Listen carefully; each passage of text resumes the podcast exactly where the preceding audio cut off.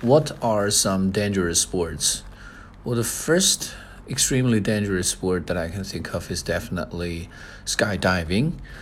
You know, um, when you jump out of the plane, you're basically on your own, and you have to guarantee that all the um, equipments that you're wearing are functional.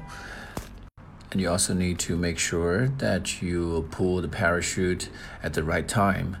And if you do it too early, uh, perhaps you will not be able to land in your designated spot.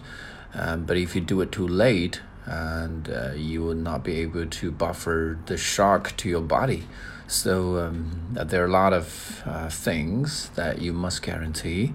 The second one that I can think about is wingsuit flying. This is a very hot sport. Every year in uh, in my hometown, there is a wingsuit flying competition attracting a lot of world famous sportsmen. But you know, unfortunately, a couple of years ago, um, one of the participants died uh, in the process, and that was all of the news.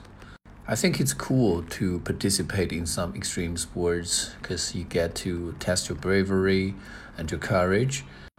I think you will definitely feel thrilled, uh, you know, uh, when the adrenaline rush runs through your body.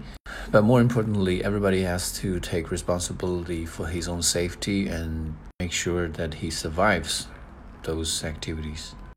近期马上就要参加雅思考试的同学呢，可以在淘宝中搜索“彭百万”，获取全新的全套雅思口语 Part One、Two、Three 整个的答案文本以及示范录音。